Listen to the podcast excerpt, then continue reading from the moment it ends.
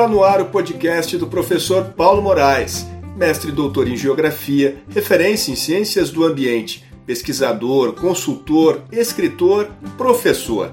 Aumente o volume que nossa aula vai começar. E aí, Moraes, 2022 começando, esse é o primeiro episódio dessa temporada. Feliz Ano Novo! Feliz Ano Novo, Marcos. Feliz Ano Novo para vocês, nossos amigos, nossos ouvintes.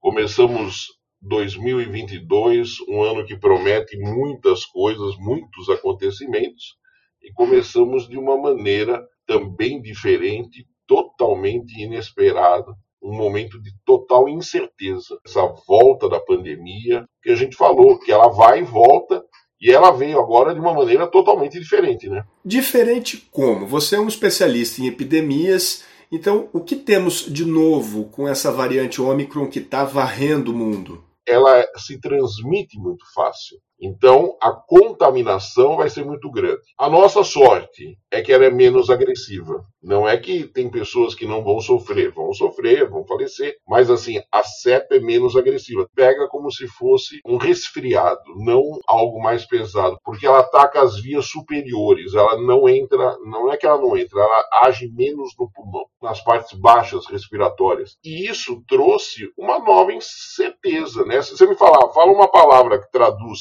esses primeiros dias de 22, incerteza, porque isso vai afetar a volta às aulas, isso envolve a questão da vacinação, isso envolve a questão de vacinação de crianças, isso envolve quem tomou vacina e quem não tomou vacina. Hoje você começa a ter um, um outro quadro que a gente não estava eh, não tava acostumado. Então é um, um novo período, e muito rápido, né? Exato, tanto que vários serviços estão sofrendo interrupções até mais sérias que 2020 e 2021 porque muitos funcionários estão afastados, com sintomas leves, mas isolados por alguns dias. Sim, as pessoas são obrigadas a parar, tanto que diminuiu-se o número de, de dias né, de afastamento por ser mais leve. As pessoas estão ainda, às vezes, com a cabeça da cepa anterior. Essa dá uma nova dimensão, a velocidade, para para pensar o que, que aconteceu em 10 dias mundialmente falando. O número de casos saltou de uma média de 500 mil em meados de dezembro para quase 3 milhões por dia no mundo.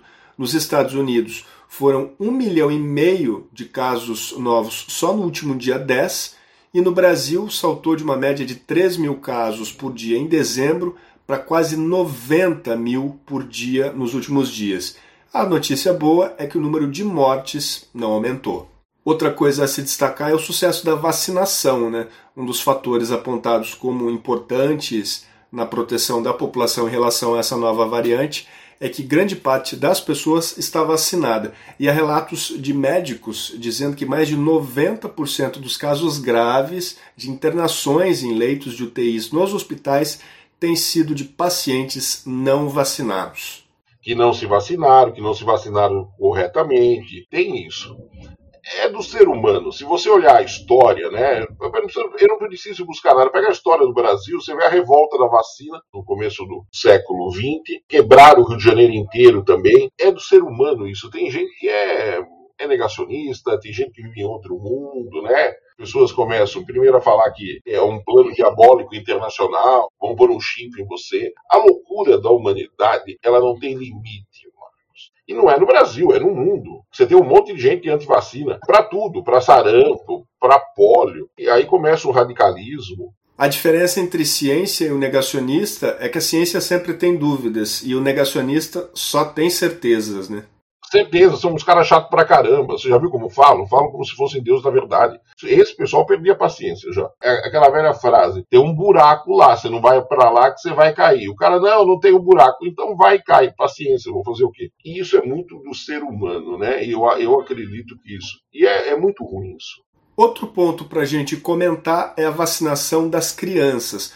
Volta às aulas no horizonte, mais impactos na educação o que, que você imagina que teremos nessa seara?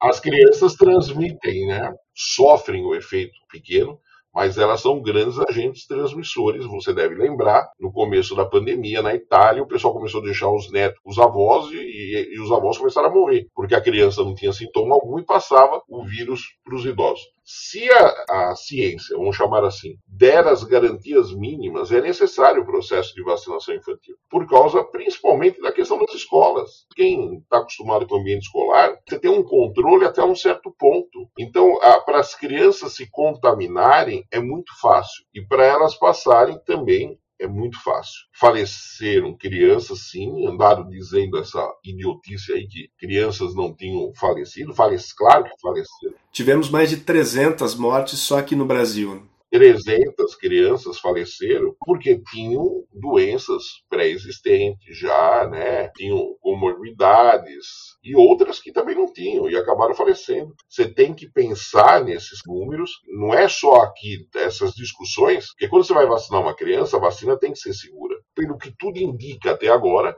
permite-se uma vacinação diferente, não é igual à nossa. Você permite uma, uma vacinação, mas para volta às aulas, para o andamento normal, Senão nós vamos ter problema porque não vai ter professor na sala, você vai ter as crianças na escola sem ninguém na escola. Corremos o risco de acontecer nas escolas o mesmo que a gente está vendo agora em companhias aéreas, hospitais, supermercados, ou seja, um grande número de funcionários afastados porque estão contaminados. Ah, mas aí passa rápido por causa dessa característica do vírus atual. Não é tão assim também. Vamos ter ainda que saber trabalhar. Por isso que eu te falo, é, a palavra incerteza é que está reinando hoje, nesse início desse ano. Pensei que começaríamos 22 melhor, mano. Todo mundo empolgado, confiante, né? Confiante. Quando foi novembro, todo mundo confiante e tal, tal, até que a África do Sul falou: olha, apareceu uma variante diferente aqui. E é muito rápido, né? Essa velocidade da Omicron, somada à característica de aparentemente ser mais branda, pode significar um fim da pandemia aí à vista? É regra geral de doenças na natureza. Quando você tem assim um crescimento exponencial como nós estamos tendo, a queda também é exponencial. O vírus não tem mais para onde ele ir ele já contaminou. Traduzir isso numa linguagem mais fácil. Ele está perdendo a força. E aí ele pode desaparecer. Saiu um artigo recente muito bom. O cara, com muito cuidado, que 22 pode ser o fim da pandemia, exatamente por causa dessa característica que está acontecendo agora. E mediante tudo que está acontecendo, vacinação, consciência, né? São vários fatores que acabam levando a novas situações.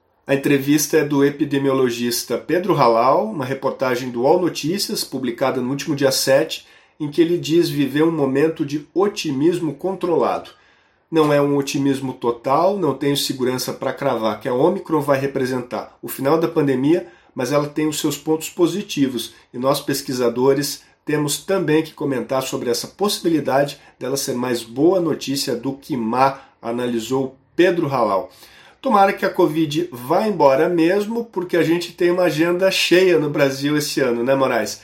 Tem os 200 anos da independência, eleições presidenciais, tem Copa do Mundo, o ano promete. Olha, tudo para ser um ano maravilhoso. Nós temos 200 anos da independência, é uma coisa que nós não temos a, o nacionalismo americano ou de outros países, mas nós teríamos um momento de grande reflexão. Repara que ninguém está falando absolutamente nada disso. É, é um ano de Copa do Mundo. É, e será que o Hexa vem? Não sei.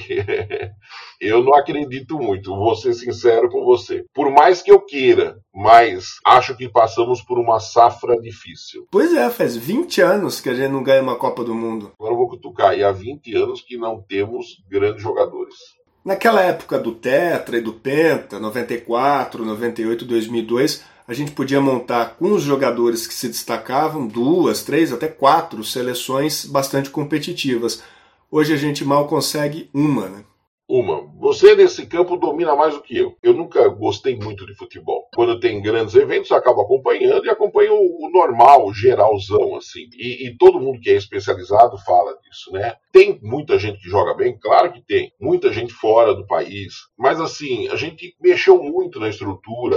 O futebol de várzea não deixou de. que era o grande celeiro. Deixou de ter em vários lugares. Aí você hoje conversa, todo mundo quer ser jogador de futebol. Não porque ele joga bem ou realmente é o sonho da vida dele. Não, o cara quer o quê? O cara quer ganhar dinheiro. A gente falou num programa passado né, um jogador, o Diamante Negro, Leônio da Silva e o Chocolate é por causa dele, o Diamante Negro, que quando recebeu o primeiro salário, ele falou, puxa vida, eu faço a coisa que eu mais gosto do, na minha vida e os caras ainda me pagam. Hoje é o contrário, os caras, se não pagar, não jogo, ou não faço, e quando vai jogar, ainda jogo mal. Eu acho que isso acabou mexendo. Agora é um ano de Copa. Copa mexe com tudo, mexe com a economia, mexe com o país. E pela primeira vez na história, a Copa vai ser no final do ano. Começa no Catar em 21 de novembro e termina em 18 de dezembro, uma semana antes do Natal. Então, isso que eu ia colocar, vai ser uma Copa completamente diferente, por causa do local onde vai acontecer e por causa do calor. Eles tiveram que mexer nisso. Então, isso é uma novidade que nós vamos ter esse ano da Copa. Gosto muito do time, dele como pessoa, como técnico, confio bastante nele. Acho que a gente vai lá, vai fazer uma apresentação legal. E eu estou muito curioso aí como geógrafo, né, de ver como vai ser uma Copa num país tudo que eles prepararam. Nós temos um estádio com ar refrigerado, nunca vi isso. É fechado o estádio em cima. Estou muito curioso como geógrafo para ver no Catar como é que vai funcionar isso na, na região, como o calor vai influenciar. Estão fazendo na época melhor para isso, por isso que houve essa mudança. A temperatura média no Catar em julho, época em que tradicionalmente acontece a Copa, é de 45 graus e pode chegar aos 50 graus Celsius. Já entre novembro e dezembro, ela cai para algo entre 20 e 30 graus. Eu acho que vai ser um grande espetáculo. Isso eu não tenho dúvida. E vai ser um. É, eles vão querer mostrar para o mundo quem eles são.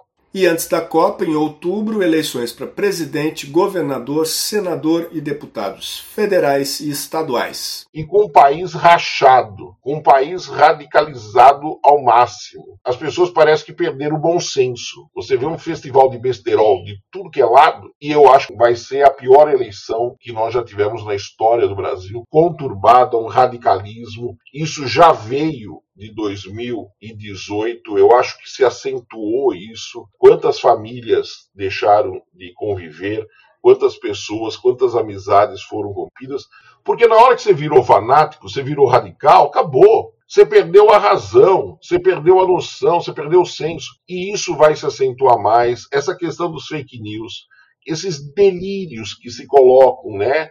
Do que se inventa. Fofoca sempre teve. Invenções sempre ocorreram. Só que o problema era que era num mundo onde a propagação da informação era diferente do que ela é hoje. Uma velocidade muito menor. E na hora que você vê isso, essa velocidade, isso para dar um estrago é um passo. Tem uma frase em alemão do começo do século XX que em alemão ela cai bem, em português é, ela não fica tão interessante, mas é mais ou menos assim: que em briga de bar depois que voa a primeira garrafa, ninguém sabe quem bebe e quem paga. A primeira garrafa já voou faz tempo. E a gente está vivendo uma situação dessa. As pessoas falando, chutando, porque você pode ser contra o governo, você pode ser a favor do governo, você usa os seus argumentos, você escuta o outro lado. Isso é difícil. Agora, a partir do momento em que a sociedade se radicalizou e todo mundo passou a se achar que é o Deus, o dono da verdade, e que a política virou né, um fla-flu, um Palmeiras e Corinthians, e as pessoas perderam o senso do equilíbrio. Hoje nós precisaríamos um presidente da República que tivesse senso de equilíbrio. Não precisa ser nem um grande administrador, mas é um cara que sabe escutar, conciliar todos os lados para você poder jogar água na fervura para poder segurar, porque senão esse radicalismo só vai piorar. Ou seja, fazer política na sua essência. É, política. Quando você olha no Brasil, né, hoje a gente paga um preço muito alto por ter uma educação de qualidade é, histórica ruim. Nunca se investiu pesadamente em educação eu acredito que a gente só consegue mudanças com a educação. E isso demora, isso exige paciência. Nem a esquerda nem a direita solucionaram o problema. Nós tivemos nas últimas décadas, se você pegar, vai, dos anos 50 para cá, passou direita, passou esquerda, passou centro, passou é, período de ditadura, passou tudo e ninguém resolveu o problema da educação, ao contrário, só pioraram. O Brasil tem os piores índices de avaliação do mundo, ninguém fala isso. Ninguém tem coragem de tocar o dedo na ferida. E tudo muito lento, tudo muito devagar. Estruturalmente, nós temos dois mundos diferentes: você tem um mundo privado e um mundo público. E uma charge que uma vez eu achei uma maravilha. Era numa escola dessas rurais, a professora chega e olha para os alunos, né, e fala assim, com um computador na mão, fala: "Crianças, a modernidade chegou". A escola não tinha nem eletricidade. É a pura verdade. E você tem isso hoje. Fala: "Ah, não, não é". É assim, dá uma volta no país falam do país sem saber o país que moram, falam dados que nem existem. Isso é todo lado, é a direita e a esquerda. Você olha, você fala, meu, antes de você falar qualquer coisa dessa, vai procurar o que você está falando. Vai procurar um dado correto para você poder falar. Então, assim, chega uma hora que a realidade engole os fatos criados, falados. De novo, temos que ter conciliadores. Se nós não tivermos conciliadores, vai ser um ano trágico que vai esparramar isso em todos os lados. O que, que eu vou pedir aqui no nosso programa? Tenham lucidez. Apoiem quem vocês apoiarem. Invista naquilo que você acredita.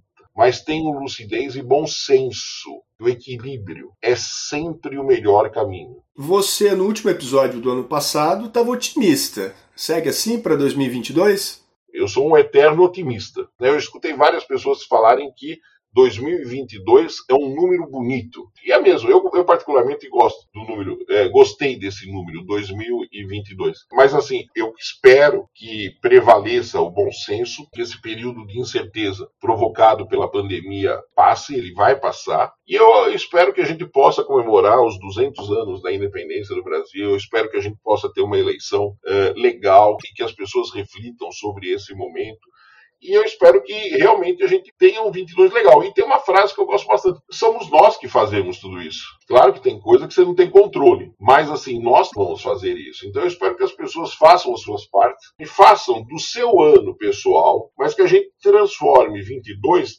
é, num 22 legal, alegre. Problemas sempre teremos. Eu tenho uma frase que é tradicional minha: eu não vou perder meu bom humor. A gente tem que ter isso, a gente tem que levar as coisas mais leve. E eu espero que a gente consiga vencer esse 22 e daqui a um ano, Mário, a gente chegue aqui e fale: olha, a gente conseguiu fazer um ano legal. Vamos fazer de 22 um ano legal. Compromisso firmado, então. E a gente vai encerrando esse episódio. Na próxima semana tem outro inédito. E não deixe de mandar sua mensagem, sua sugestão de tema para falar com a gente, entra lá no Instagram, morais.pr. Até semana que vem, até o próximo episódio, Moraes. Até, Marcos, e feliz 2022.